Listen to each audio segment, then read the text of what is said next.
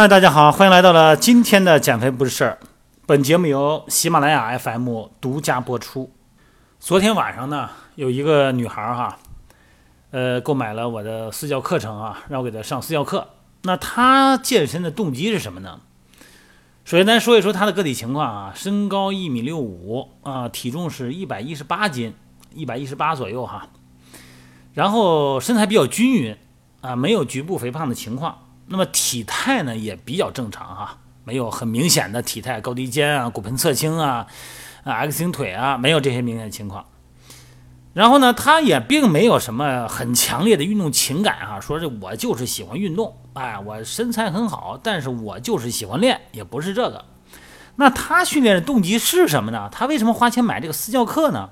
人总会有动机的嘛，是吧？任何行为都有底层的驱动力。要么是规避痛苦，要么是追求快乐。当然了，还有一种呢，就是为了实现某种意义啊。那咱们这位会员呢，他的目的是什么呢？我记得他跟我说了这么一句话，他说：“我觉得我太软了。”那什么意思呢？咱举个例子来说吧，就说这手吧，他把这个手立起来哈，呃，一个手，咱们四指并拢，大拇指呢朝上，啊，掌心对着自己啊，咱们可以体会一下这个场景。然后他在另一个手的帮助下呢，可以很轻松的让大拇指啊向后弯，让指甲盖呢碰到他的桡骨，他就能弯到这个程度，就而且他不疼。哇塞，我这一看，这太可怕了哈！他的手也很长啊，你看他那个这个正常人的身高一米六五的话，他不胖，然后四肢修长嘛那种啊，手指还挺长，手指节还挺长。他这一弯吓一跳，然后他说：“您再看我这四个手指头。”他把这四个手指头在其他手指的作用下，哈，很轻松的就向后背伸，就很轻松的就能小于九十度。你反正我这手是不行，我这个因为这个这个指屈肌可能也紧啊。你让我向后弯到九十度的门都没有，他是轻轻松松小于九十度啊，六七十度没问题，而且任何都一一点都不疼啊。肩关节就不用说了，关节灵活度，肩关节就不用说了。人家双手握住同肩宽的木棍儿，可以轻轻松松从体前绕到体后，哈，关节囊极度松弛，呃，包括其他的关节也是如此啊。他说我从来没练过什么瑜伽呀，练过形体，我就是从小就容就就就这么软。他说我这健身的目的，我就想教练能不能这这这这软的老受伤这是哈，一支撑胳膊疼，然后走路走长了，他是明显的超伸哈，膝关节超伸。你想啊，他这整个的腘绳肌也没什么劲儿。他说：“我想解决软的问题。你看啊，在正常情况下呢，咱们大部分人哈，不常运动的人呢，都会比较硬，哎，关节囊呢比较紧哈，然后呢肌肉比较紧，韧带比较紧。但是这种特别软的情况呢，并不多。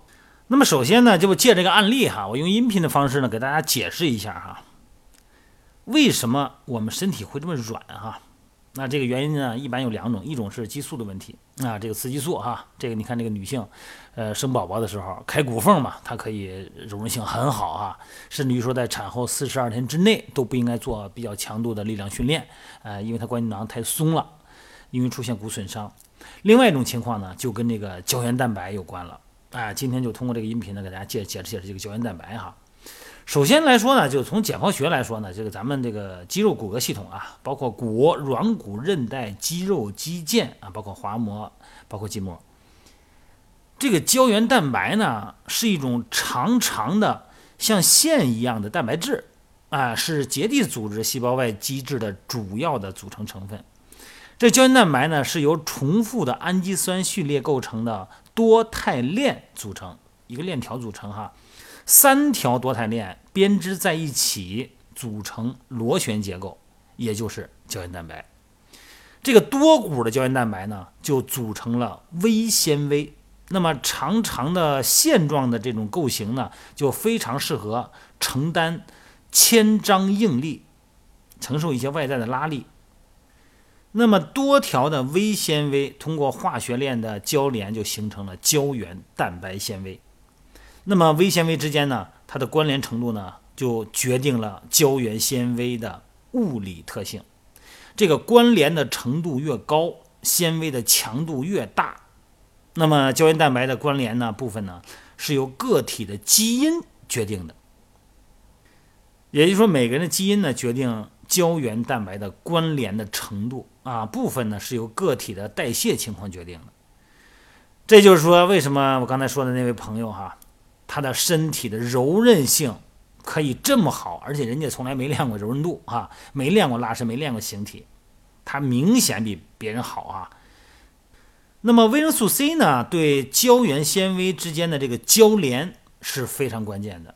所以说呢，临床上呢，维生素 C 缺乏以后呢，这个人群呢是会因为 VC 的缺乏会导致组织脆弱。那么关节活动度增加呢？你比方说刚才说这个哈，拇指呢能够整个过伸，能碰到前臂的桡骨哈，膝关节明显的超伸，往那一站哈，感觉那膝盖好家伙，这就向后反屈的就要往要断了一样哈。肘关节肯定也超伸呢，你把他的大臂放水平了，前臂整个超伸了三十度以上。那么包括距下关节，就是它的跟骨以下的距下关节呢，它会过度的旋前，也会形成一个外八字的脚，它往那一站，哎，就整个跟那芭蕾舞演员似的。这个是什么原因呢？它就是跟基因导致的胶原蛋白的交联异常有关。咱们身体里边各种身体组织啊，它这个蛋白这个胶原蛋白的成分都不一样。那么根据构成胶原蛋白分子的多肽链的氨基酸的组成成分不一样呢，可以把这个胶原蛋白呢分成多种类型啊。其中一型的胶原蛋白呢，主要存在骨、肌腱、韧带啊这个组织里边。二型的胶原蛋白呢，它就存在关节透明的软骨里边。关节软骨，说这些内容，有的听着听着会感觉有点拗口哈，不知所以然。咱们就直接给出答案吧，就是关节活动度极大的，而且呢明显出现了反屈啊，就是说它的关节不在中立位了，而且严重超过正常的位置的时候，那我们关节所应该保护的功能。啊，受到限制的功能就明显的减弱了。这个关节咱们以前聊过哈，关节的最佳状态是灵活且稳定。太僵的肌肉是稳定，但是不灵活，运动呢你会受伤，因为你这个关节做不到位以后呢，其他关节会代偿，也会出现莫名其妙的疼痛。那么你太灵活的关节呢，同样会出现损伤，因为它失去了关节囊的保护。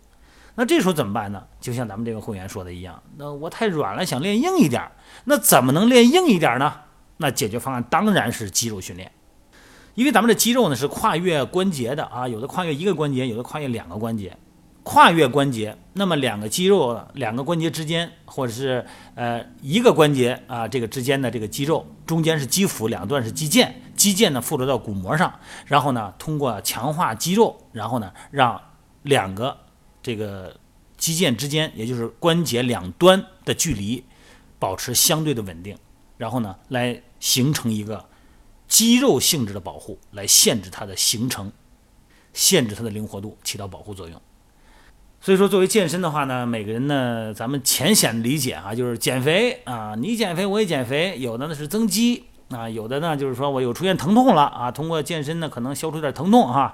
呃，严重的，比方说我这骨盆侧倾了，脊柱侧弯了，体态有问题了啊，这个呢好像还好理解一点哈。其实有很多的情况呢，咱们没有发生任何的问题的时候呢，在关节灵活度方面啊，要么是柔韧性太差，要么是柔韧性太好，这也都不正常。所以说呢，作为健身呢，首先要评估自己的身体，了解自己现在当下第一步先做什么，后做什么，这样才能有的放矢的健身，才能科学的训练，才能安全的能够实现自己的健身目的。好了，各位，今天呢，咱们就聊到这儿了啊。